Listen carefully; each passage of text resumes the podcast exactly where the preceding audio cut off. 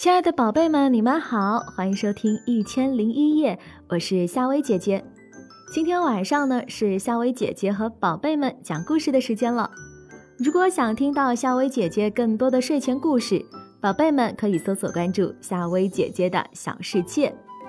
那么今晚夏薇姐姐和你讲的这个故事，名字就叫做《星星造新房》。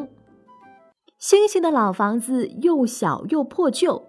住在里面很不舒服，下雨天房子还要漏水。星星准备拆除老房子，重新建造一幢既漂亮又牢固的房子，舒舒服服的过日子。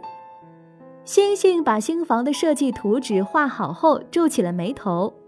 拆除老房，建造新房，光靠自己怎么行呀？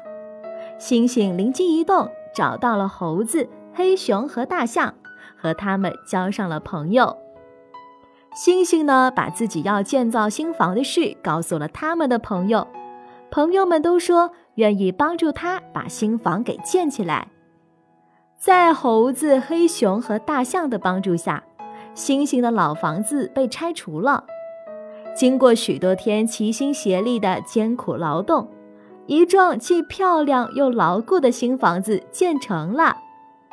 星星住进了宽敞舒适的新房，整天乐得合不拢嘴。一天，猴子对星星说：“自己家的围墙倒塌了，请他帮助一起把围墙重新修好。”星星对猴子说：“真是不巧，这几天啊，我的手疼得厉害，不能帮你修围墙。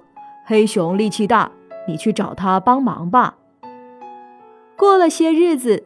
黑熊对星星说：“自己准备在房子旁边搭建一间小房，请他帮助扛木料。”星星对黑熊说：“真是不巧，这几天啊，我的胳膊疼得厉害，不能帮你扛木料。大象的力气大，他用鼻子运木料很方便啊，你就去找他帮忙吧。”又过些日子，大象对星星说。自己家房子的顶部漏水了，请他爬上去帮忙修理一下。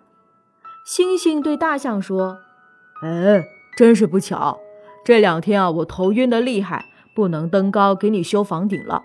不过猴子很灵活呀，善于攀登，你去找他帮忙呗。”一连下了好几天雨，河水猛涨，星星见新房子旁的河岸不断的坍塌。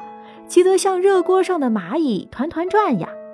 他找到了猴子、黑熊和大象，着急地说：“我我的新房危在旦夕啊，请各位老朋友赶快帮忙运送石块，加固河岸。”猴子对星星说：“你要我们帮助干活的时候，就把我们当朋友；我们有困难找你帮助，你却借故托辞。你一心啊，只想着自己。”无情无义，算什么朋友？黑熊生气地说：“哼，你交朋友的目的啊，就是利用朋友，我才不和你交朋友呢。”大象对猩猩说：“我们可以去帮你加固房子顶部的河岸，不过你应该明白，如果交朋友的目的只是利用朋友，那么就不可能有真正的朋友啊。”获得朋友的唯一途径就是自己应该够得上朋友。好了，宝贝们，今晚的故事和你讲到这儿，喜欢吗？记得在下方给小薇姐姐一个赞哦。晚安，宝贝们。